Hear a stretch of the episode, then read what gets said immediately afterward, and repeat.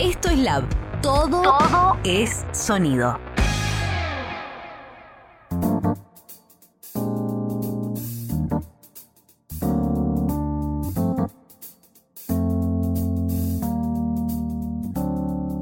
Bienvenidos a una nueva y última edición de Literatlas, el capítulo final. Mi nombre es Gonzalo Echeveste. Y yo soy Agus Recomiendo. Y en esta última, en este último episodio, vamos a estar hablando de la novela de ficción Pulp, escrita por Charles Bukowski. Pero antes de arrancar, me gustaría saber, preguntarte, ¿qué estuviste leyendo? ¿Estuviste leyendo algo? Sí. Porque ¿cómo tramita uno o una o une esta parte del año?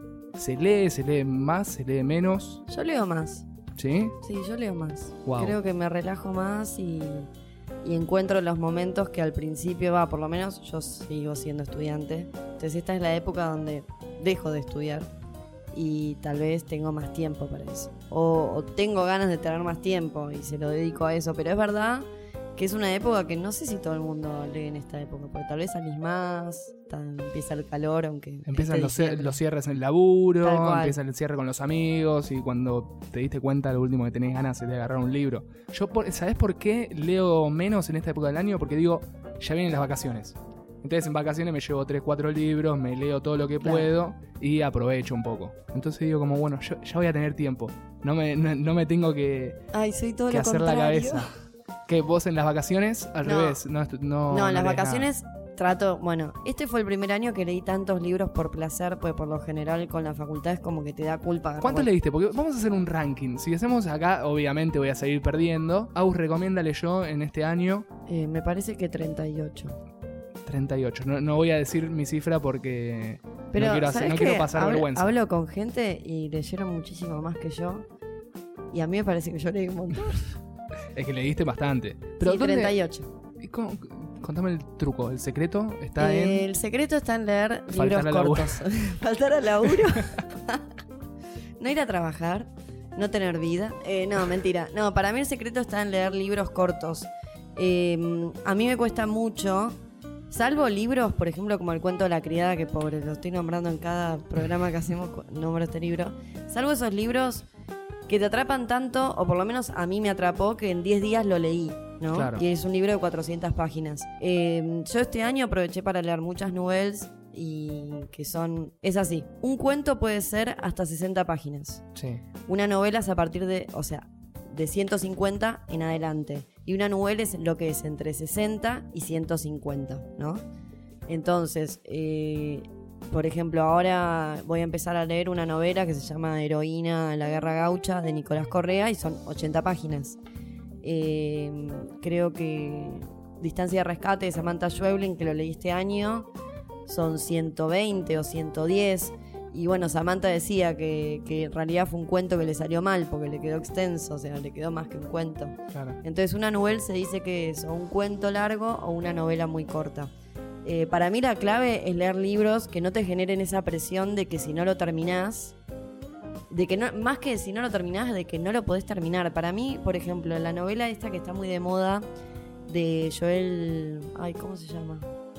Bueno, ese libro, sí, dicen que está buenísimo, pero ¿qué pasa con ese libro? Tiene 450 No, páginas. mucho 1200. más. Sí, tiene como o 700. Y digo, a mí eso me, me- me angustia, me estresa, porque siento que no puedo leer tanto. Y tal vez si junto todos los libros que leí, es como si me hubiese leído, no sé, cinco de esas novelas. Claro. Eh, entonces, a mí me da más satisfacción leer libros cortos o novelas dentro de todo normales de 200 páginas. Y, y por eso creo que para mí ese es mi secreto. Porque además, si vos lees las novelas que son más de larga duración, te pasa que los vas agarrando y tenés que volver a leer la, el- la última hoja y así decís, ¿y dónde me quedé? Entonces volvés más atrás y cuando volviste a leer te quedaste en el mismo lugar. Y así sucesivamente y sentís que no vas avanzando nunca. Por lo Sí. menos eso es lo que me pasa a mí eh, hoy en También, día. es que también lo que pasa, hay algo que tienen las novelas así de largas que vos decís, de esto de que te perdés, no hay economía del lenguaje. Mm. Entonces tal vez tenés páginas y Donde no páginas pasa nada. que no pasa nada, que hay mucha descripción, que te están poniendo, que te tienen que dar datos que vos necesitas saber, obviamente, porque en algún momento vas a decir, "Ah, en la página 120 decía Está esto. acá, está acá. Entonces, no- eso no lo tiene una novela. Una novela tiene total economía del lenguaje, dice lo que tiene que decir, eh, te va a poner, bueno, esto que, que hablábamos en, en uno de los programas, eh, la teoría que yo dije que era de Gabriel García Márquez y en realidad es de Chekhov, nada que ver, sobre la pistola en la mesa, ¿no? De que hay elementos que vos no podés poner para decorar. O sea, literal lo que pongas va a tener que tener alguna, algún motivo o, algún impacto o algo que te cambie la historia.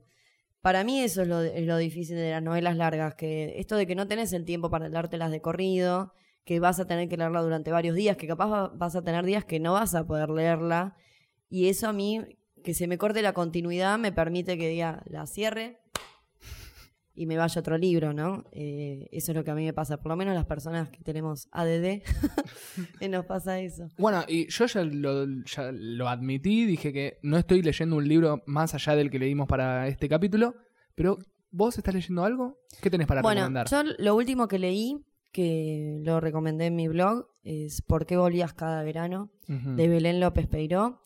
Es una novela que, si bien la historia es de no ficción, eh, se puede leer tranquilamente como ficción. Y es muy movilizante, realmente, que con todo lo que estuvo pasando en los medios, y bueno, por todo lo que pasó todo este año también con el movimiento feminista, eh, te- es como que te pega una trompada el libro, sinceramente. Bueno, le- les cuento rápidamente de qué se trata. Eh, la autora en este libro hace pública, que en realidad, por lo que me enteré, las denuncias por acoso o abuso sexual son públicas, pero bueno, yo eso no lo sabía.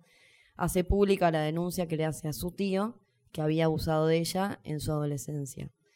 Eh, es interesante la estructura porque ella primero empieza con el testimonio de su tía, donde dice que les arruinó la vida.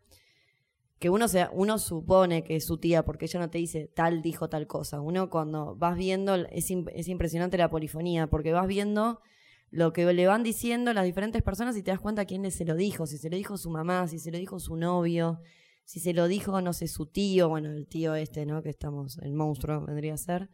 Y mm, te va mechando con la denuncia y con los testimonios que están en la justicia. Eh, me pareció original.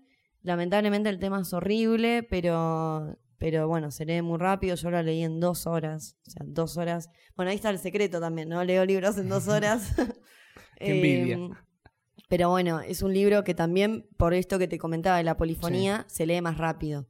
Porque tenés en una página un párrafo donde hay o el pensamiento de la autora o, el, o la, no sé, un diálogo de, de alguien y al toque te aparece toda la denuncia o el testimonio judicial de, de lo que le está pasando. Es muy duro. ¿Y ah, tenés idea si hay otros libros donde el argumento o la trama sea parecida? O sea, casos de abuso sexual en la familia. Yo pregunto para, para tener idea de que es una historia que es difícil de contar, es muy difícil de contar, y a su vez es difícil de, por momentos, no caer en, en, en- en golpe bajo o lugares comunes. Por eso es tan difícil de contar. Para, porque al ser un tema tan difícil, tenés que saber cómo maniobrar para no decir, ah, bueno, es una novela de golpes bajos. Es como ver una película donde eh, pasa un hecho trágico y está todo lleno de lugares de golpes bajos. Entonces, no termina mandando el mensaje que querría mandar. En este, en este ¿cómo, ¿cómo se lleva esa relación? No, para mí no, no es así. Es, el mensaje es muy claro. Eh, a mí me parece que hasta lo que me impresiona, yo por suerte digo esto, lo que, todo lo que sé de acoso, de abuso, de violación, lo sé por los medios, lo sé por las películas. Nunca me tocó un caso de cerca. Pero sí noto que es impresionante el análisis que hace como del perfil del violador, ¿no? O del abusador, mejor dicho. Y mm, me pareció original, eh, hablando de la narrativa, no desde la vida de ella, porque obviamente no nadie va a hablar sobre su vida ni juzgarla, por supuesto. Me pareció original la trama, me pareció original la forma de contarlo. Nunca había leído, la verdad, algo así, donde eh, estuviera tan presente, donde fuera el hilo conductor de todo lo que pasa en la historia. Tal vez alguna vez, en algún fragmento, alguien, lo contara o, lo utilizara algún escritor para generarle eh, un elemento más a la personalidad de un personaje, pero en este caso es lo que pasa. Yo no había leído otros libros así. Por lo general los trato de evitar porque me parecen muy dolorosos. Siendo Claro. mujer te sentís muy expuesta cuando lees cosas así. A mí la verdad no me gusta, me, me angustia, me estoy capaz días sintiéndome mal y es lo que me pasó. También, bueno, con todo lo que pasó con Telma, creo que fue una situación crítica en la que estuve toda una semana sintiéndome mal y, y también, bueno, los debates que se van generando, las cosas que se escriben en redes, lo que uno mismo va hablando con, la gente que, conoce, que a veces son encontradas y a veces y no puedo creer que esta persona piense eso, o que otro te diga, che, no puedo creer que vos pensás eso, porque bueno, se van generando debates de eso. Y a mí me pareció que la novela no, no tiene esa cosa de lugar común, sino todo lo contrario, es muy realista, es muy específica en lo que le pasa, y es la primera vez que yo leo algo así de gráfico y al mismo tiempo digo, está bien que lo haya escrito así, porque muchas veces yo he leído novelas gráficas eh, donde te explican cosas que Con digo, metáforas. ni siquiera o- metáforas, situaciones, eh, no sé, escatológicas o sexuales que si, che, no es necesario tener esta imagen en mi cabeza, No aporta nada. no aporta nada. Y acá me dije, no, la verdad, sí, eh, no, no lo voy a decir porque me parece que no da decirlo en la radio, pero mm, sí hay, hay, hay fragmentos que digo, che, está bien que lo haya dicho así de gráfico, que te lo imagines, que como mujer si alguna vez te pasó algo de, ese estilo o alguna lesión parecida, digas, Dios, lo que le pasó a esta piba a los 13 años. eh, es muy duro y creo que es necesario porque lo que está haciendo ella es decirle a todo el mundo, che, hay que hablarlo. No importa si le arruinás la vida a la familia del abusador, si a tu mamá le incomoda, si, a- si tu papá no sabe qué hacer, si todo a tu alrededor está incómodo. A vos te cagaron la vida, a vos te arruinaron, a vos te, te generaron un trauma que, no va- que tal vez no superás o que vas a llevar con vos siempre. Ento- y a vos ya, ya está, se te cambió todo. Claro. Entonces, para mí es importante es- este libro por eso. Creo que anima a decir, che, mira, aunque sea, aunque sea un amigo, hablale. Si no lo querés ir a la instancia judicial, que a mí me parece que es importante igualmente siempre denunciar si hay una situación así, háblalo con alguien, con un terapeuta, con lo que fuera, con lo que te sientas más cómodo. Eh, pero es necesario. Eso es lo que pienso de este libro. Es tremendo. Tremendo y además eh, está bueno esto de cómo en, la, literatura uno puede encontrar cosas que hoy ve todos los días y que pueden ayudar a visibilizar estas cuestiones. Como que en la literatura también se ve los cambios de paradigma, sobre todo con eh, la novela que vamos a hablar hoy, porque también trata un tema que tiene que ver con cómo en el momento en que Charles Bukowski escribía eh, su literatura, cómo era el punto de vista desde su visión hacia las mujeres. Por eso ahora vamos a pasar, Polémico. vamos a, pasar a, a- a describir un poquito de qué trata la novela Pulp de Charles Bukowski. Attention passengers, we've now reached our destination. We hope you enjoyed the flight and have a nice day.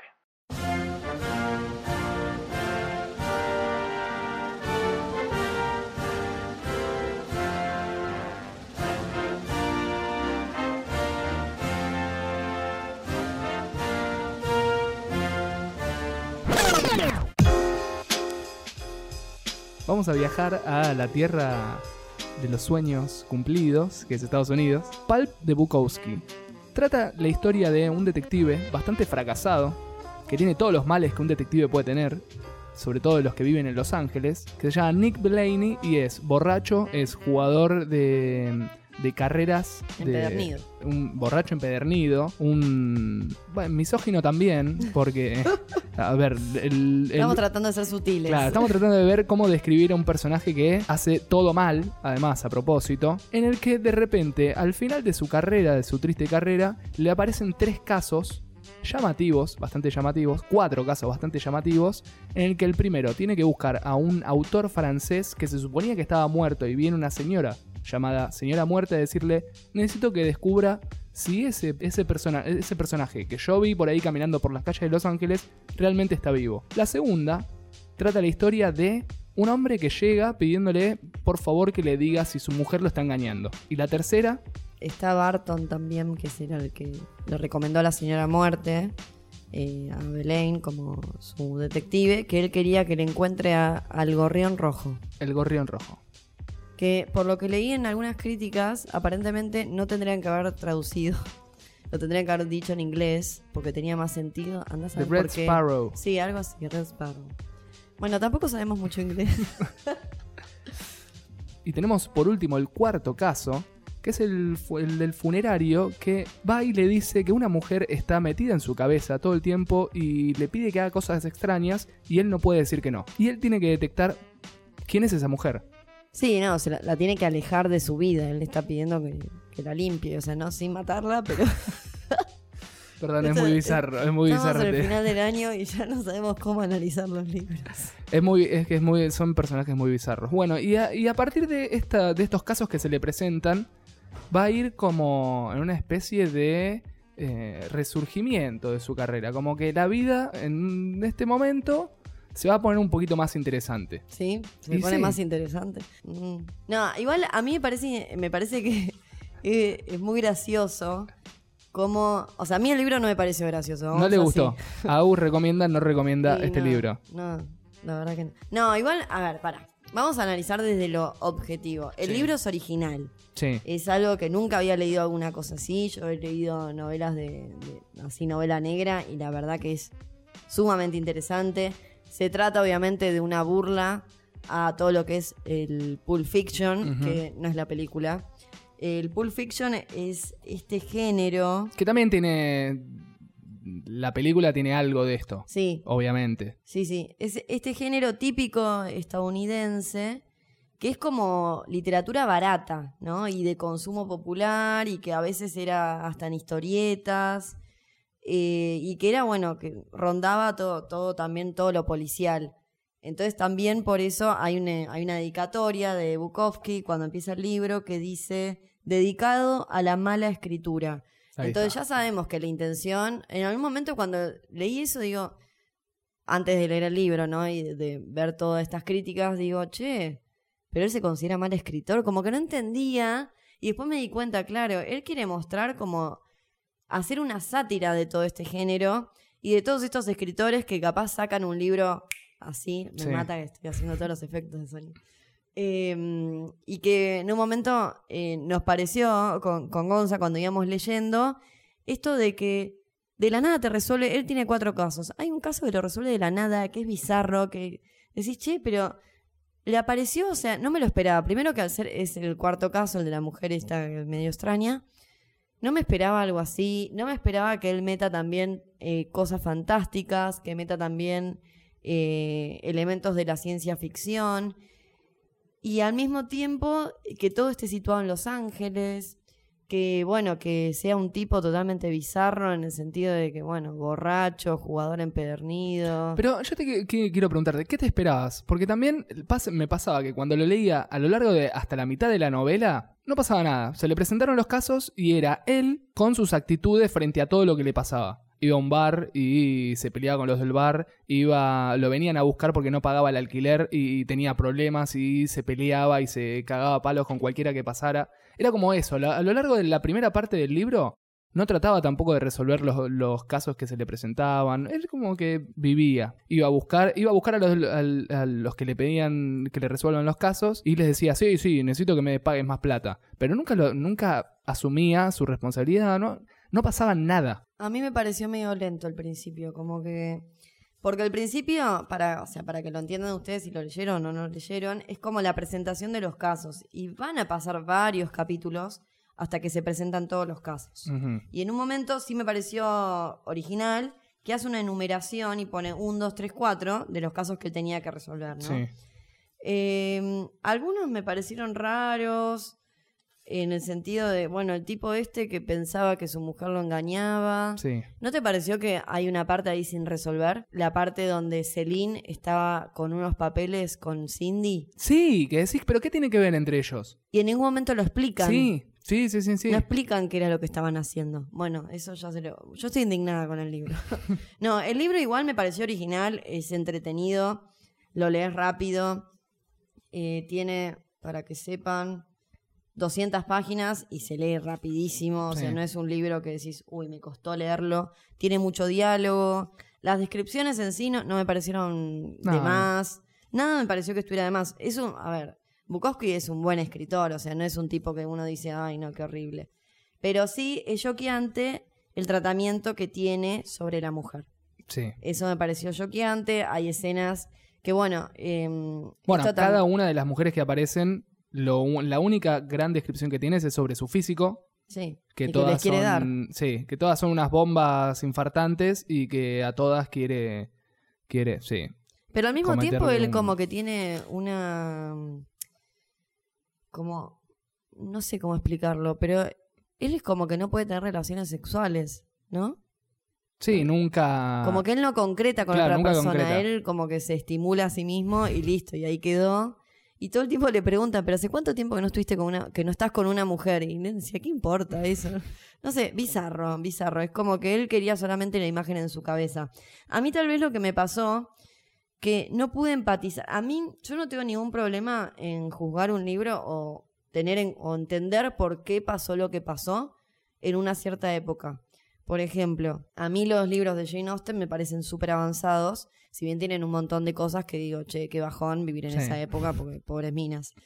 Pero no me pasó con este libro, no puedo llegar a empatizar con el pensamiento del, del escritor al tener a la mujer tan, tan, tan objeto.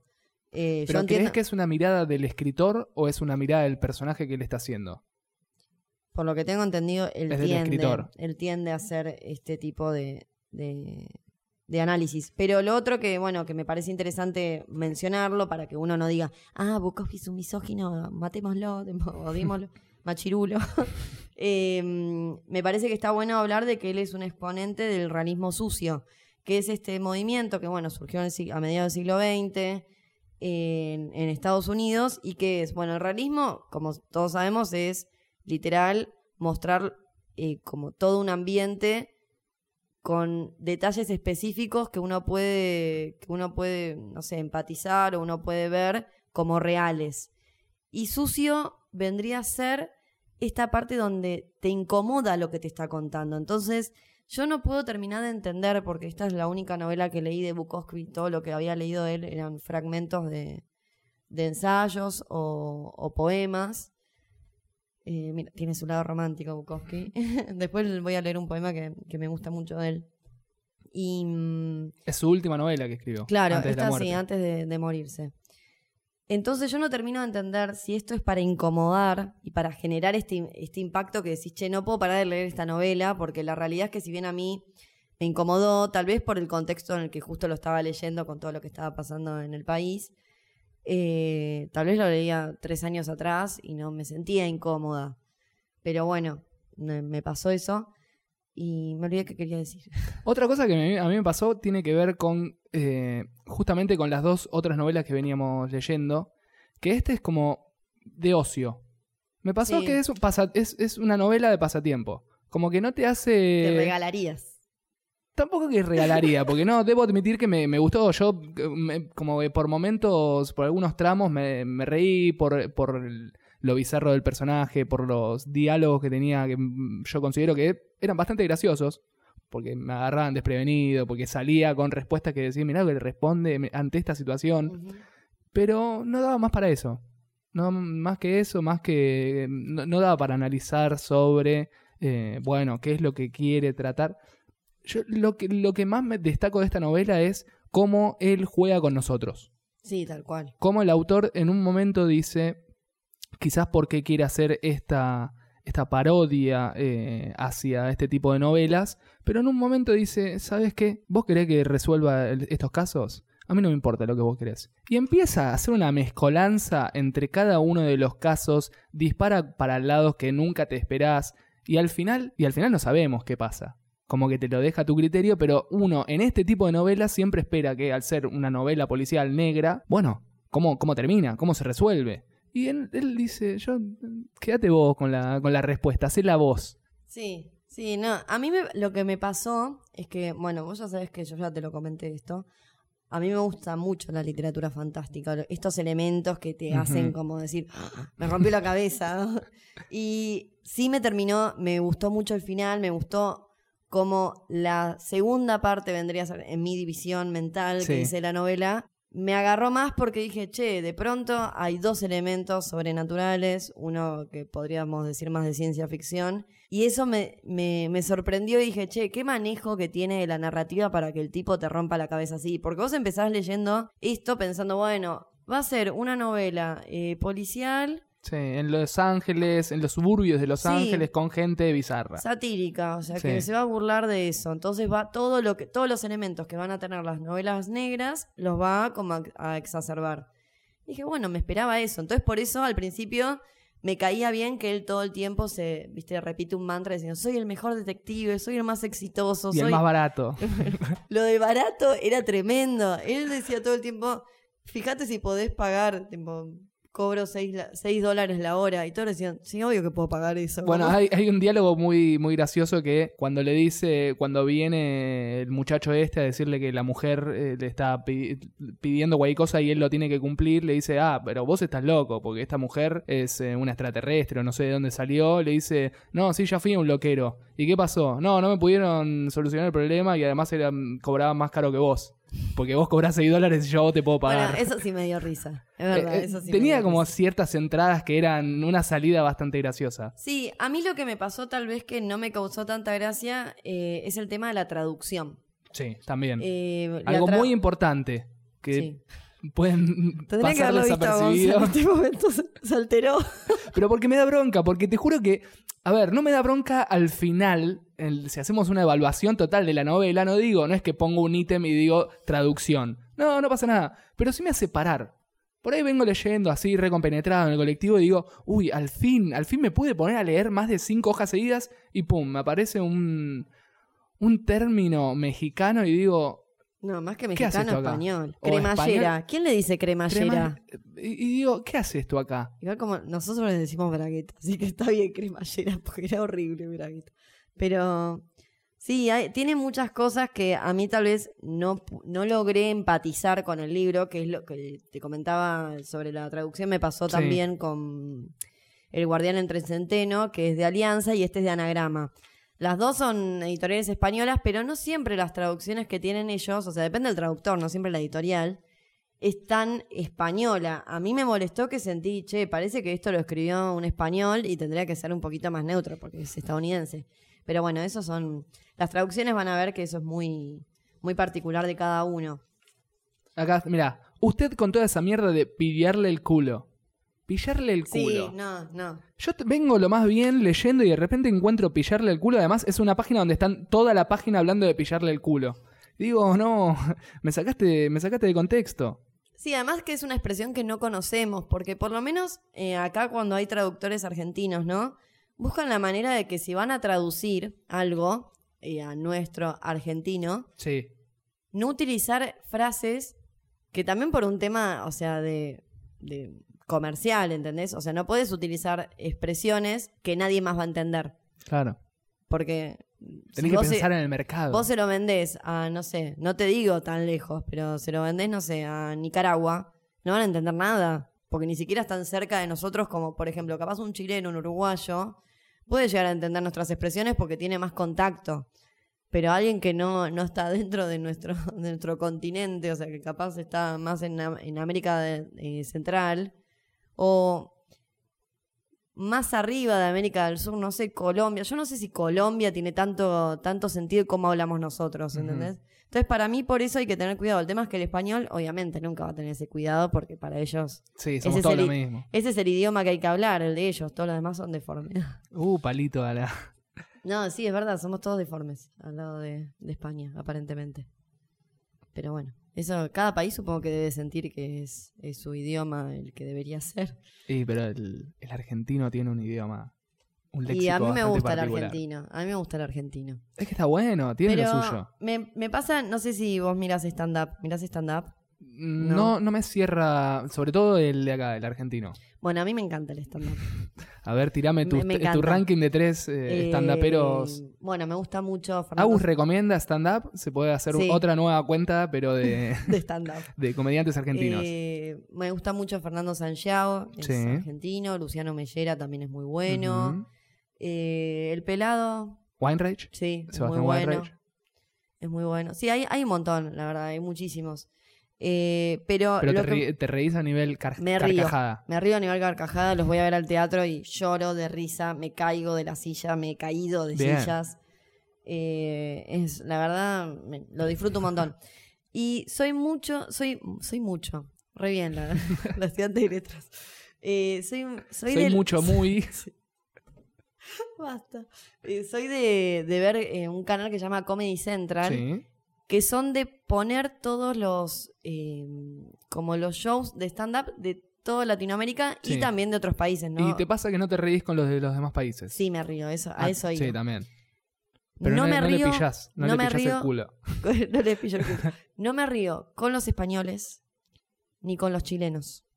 Pero me muero con los venezolanos y con Mirá. los colombianos. Ah, y tampoco con México. Porque para mí es por esto de que el idioma es muy diferente.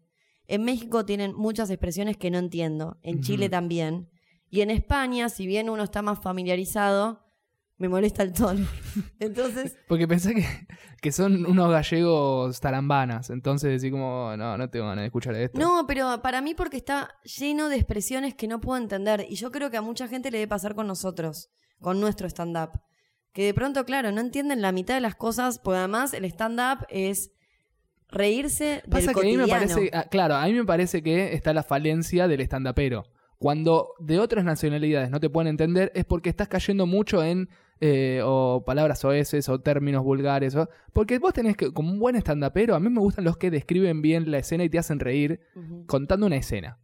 Sí, es muy gracioso. ¿No? Contando una escena. Eso es el, el básico del stand-up, es contar escenas de la vida cotidiana, contarlas bien y vos reírte porque te sentís que estás empatizando. Ahora, cuando ah, empiezan a haber términos como... eh, ahora no me se me viene uno a la cabeza que use muchas puteadas. Pero cuando empiezan con esa, es como que digo, no, eso no me gusta. Entonces, si a vos te viene un stand-upero de afuera y empieza con esos términos distintos, es porque quizás no es, no es de buen nivel. Esa es mi teoría. Sí, puede ser. Eh, tendríamos que tener otro programa sobre humor. no, pero... Y traerlos acá. A mí me, me, me pasa eso, que tal vez usan, puede ser que sean, que yo ni siquiera capaz los conozco, tipo las malas palabras de otros países, pero creo que son culturas muy marcadas.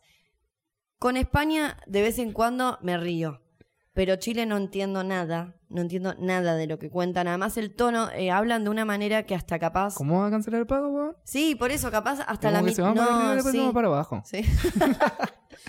Capaz me pasa eso que no lo puedo entender. Entonces me frustra porque veo que todo el mundo se ríe. Porque encima en stand-up tenés eso, tenés el público. en Bueno, eso es lo que me da bronca. Por eso odio, soy tan negativo con Friends. Odio Friends. No, pero eso es de mentira. Eso es gente que ponen Bueno, reidores. pero en stand-up, ¿me vas a decir que... la mitad de los que van a ver stand-up no son reidores? No son Sí, reidores. Para mí, porque el yo voy. 30, el 30%, el 30% de los que están ahí son gente contratada queriéndose, que lo contratan para no, reírse. te digo que es gracioso. Es gracioso. He ido a ver, ¿eh? He ido a ver y... y ¿sabes fuiste a ver cosas malas y no te reíste. Yo, a mí me gusta más eh, lo que es improvisación. Ah, Improvisación, sí, ahí, ahí me río con carcajada, con me, me tiro al Bueno, piso. pará, hablando de improvisación, este verano fui a ver, estaba en la costa y fui a ver uno. ¿Viste que hay un par de Instagramers? ¿Instagramers? ¿Es? Sí. Eh, que son graciosos. Como cuál. Ahora hay dos millones de Instagram graciosos porque es el negocio ser Claro, Instagram ponele gracioso. Grego Rosselló, Sí. ese tipo. Sí. Bueno, había dos que en este momento me olvidé los nombres. Uno fue- gordito y uno Sí, uno flaco. Sí, sí, sí. Que es uno morocho y uno rubio. Y el son rubio tiene una novia muy linda. Que Mirá. siempre hace chistes de que, la no- que está robando. ¿Nos falta un poco de cultura Instagramer? No Sí, te- tenemos porque que dejar no me los puedo libros acordar y los nombres, meternos no me en... puedo acordar. Bueno, los vi. Y mi novio mucho no se reía, ¿viste? Estaba como que, ay, sí, para esto pagué. Y en un momento, claro, estaba por terminar la obra, faltaban 40 minutos y empezaron a improvisar con palabras. Bien, iban a hacer claro. un sketch con palabras que la gente les tirara. Y en un momento alguien le tiró termotanque, no sé, algo así. Y ellos tuvieron que hacer toda una escena sobre eso. Y después era, decían, bueno, a ver, cosas que no te pueden pasar. Y uno decía, bueno, eh, decirle que no te odio a tu suegro, una cosa así. Y entonces ellos tenían que armar una situación con eso, con eso. Me encanta, ahí está el secreto. Pero está bueno combinarlo. Ay, perdón. ¿Con Algo- qué? Con Tiene que haber un guion, porque los estandaperos se sabe que son todos guionistas. Sí. Es más, trabajan muchos en radios. Eh, Fernando Sancho es uno de los Sí, mejores sí. guionistas que hay, lo amo. Y. mm, ¡Fernando! soy, soy su fan. Eh, Entonces, para mí tiene que haber un guion que no se vea contracturado, ¿entendés? Que si pasa algo en el público, reacciones y, pueda, y tengas, porque también el comediante tiene esa cosa rápida, ¿no? Eh, que para mí Bukowski también lo tiene, esta cosa rápida, pero por... Mirá cómo, cómo atamos y volvimos, ¿no? Somos Me gusta. como los guionistas. Eh, Esto estaba todo armado, obviamente. Estaba todo armado, por supuesto. Que tiene esto, pero que bueno, yo no logré empatizar por la traducción. Me pareció. Qué Pero la historia me, eh. gu- o sea, la historia me gustó. Eh, es un libro para leer, me parece que entretiene. Me encantaron los elementos fantásticos. Para mí es lo que salvó el libro. Dije, no, este es un genio. Que O sea, obviamente no lo vamos a decir, que lo lean. No vamos a decir los elementos Ya fantásticos. dijiste. No, pero todo se Ya dijiste suprime. varias veces. Pero se suprime. Yo lo quiero decir. Eh, bueno, hay uno que es muy obvio por su nombre, ¿no? Lo dejo ahí flotando. De uno de los clientes que tiene un nombre muy particular. Hay una Que es una mujer que es una referencia clave clave y obvia. y obvia. La, la gente cuando escuche esto va a decir, ¿qué les pasa a estos pibes? Bueno, nada, estamos cansados, señor. Es eso. Bueno, pero eh, me parece que esa fue la definición de lo que pa- nos pareció a nosotros Bukowski. Estar describiendo la novela e irnos a hablar de stand-up. Tal cual. Esa es como una eh, ¿te definición gráfica. eso? Es verdad, no lo había pensado. ¿Viste? Te pasa eso, de pronto estás diciendo, ay, estoy leyendo una novela, estoy re contento, de pronto ahí. es como que te mete elementos que no, que te llega, te mete una incomodidad, que te quedas como leyendo, viste, y ay, quiero terminar este libro porque no entiendo para dónde va. Eh, a mí me pareció que, que te muestra como una decadencia de la sociedad muy interesante Sí. eh, y es transgresor. Eso está bueno. Cuando uno lee un autor así, que te mete una trompada y te dice, mira, vos pensaste que estabas tranquilo con tu vida y tus pensamientos, que te pe- pensabas que eras progre. no, esto es progre. No, eh, realmente me, me pareció mm, muy original. Es un libro original. Me, me parece que, mm, no sé, hay libros que no me gustaron y que diría, qué pérdida de tiempo, pero esto no sentí que fue una pérdida de tiempo. Más allá de que digo, uy, no puedo empatizar con el tema o con lo que está pas- pasando. Eh, no, sí, sí. Ah, bueno. Eh, ay, perdón, me quedé, me quedé como raro. Eh, si bien no puedo empatizar, o sea, tal vez con, con estas actitudes que tiene el personaje, por ejemplo, él al principio, no, no estoy haciendo ningún spoiler porque pasa en la primera página, llama a la primera cliente, que es la señora Muerte. Y, y él, y él como que la escu- le escucha la voz y se empieza a bajar el pantalón como para tocarse, ¿no? Y ella le dice, ay no, levántese el pantalón, como que encima veía de alguna manera, chan chan, que él estaba haciendo eso, como que lo, lo intuía.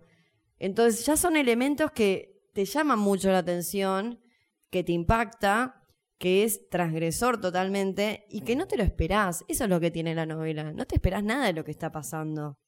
Y para mí eso es lo que uno busca en un libro. ¿Para qué querés leer un libro predecible que vos, en tu cabeza de lector, de persona común, te podés imaginar? Y porque son libros que hay libros que son, por ejemplo, como la tele. Cuando llegas a tu casa, prendés la tele y te desenchufás. No tenés que pensar, no tenés que hacer más nada que tomar lo que te están diciendo. Y hay libros que, hay- eh, como la tele, hay libros que son así, que son pasajeros, los lees y pasás las hojas y las hojas hasta que llegas hasta el final y no te dejo nada. Y después hay libros que te hacen reflexionar, ya sea por la estructura, ya sea por el argumento, ya sea por los personajes que crea. Esto tiene un poco de las dos cosas. Tiene por momentos mo- momentos que son como, bueno, pasás las hojas y te reís un poquito y decís, wow, qué, qué ridículo este personaje. Y después, por momentos, te hace pensar, como por ejemplo esta cuestión del género, como esta cuestión de eh, el rompimiento de la estructura, de que juegue con vos y que te das cuenta, pero es como medio que se queda ahí en la mitad, medio ambiva- ambivalente. Sí, para mí ah, tiene algunos elementos inconclusos. Eh, esto de que hay un hay una escena en particular Mm. que no sabemos si se resuelve o no, o que no la explica. Tiene cosas así, pero, pero en sí me parece que lo que él quería lograr, lo logró. O sea, ya con la dedicatoria ya te das cuenta que él quería criticar esto a fondo.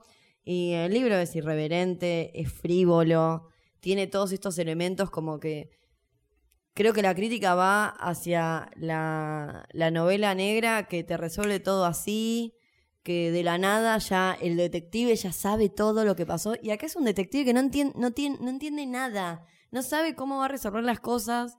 O de pronto dice, no, ya lo voy, ya te voy a pillar el culo, ¿no? Como que a uno de sus clientes que tiene que descubrir. Y está esta cosa que decís, che, ¿cómo lo va a lograr? O sea, ¿cómo, es, cómo Y va a solo- trabajar? y que solo no- claro, ahí está el tema, que no solo no lo, no, no lo, no lo puede lograr, sino que tampoco lo quiere lograr. Él no Sí, hace, está no hace desganado. nada, está desganado. Él está por ahí y va a un bar y se encuentra con los chabones y, y dice, bueno, no sé, pasame tu celular, eh, pa- pasame tu, tu número de teléfono. Tu no, celular. tu- ¿Qué, libro leíste. Gonzalo? Pasame tu, tu número de registro. Como que con esa, viste que en un momento eh, resuelve un caso cuando le pide a los dos el número de registro y ahí aparece Celine, Celine, y así lo resuelve. Así de fácil. En Sí. media página. Media Sí. página se sienta- Bueno, toda la- todo, todo se resuelve en media página. Yo me anoté con un numerito, un 2, 3, 4, el momento que se resuelve el caso.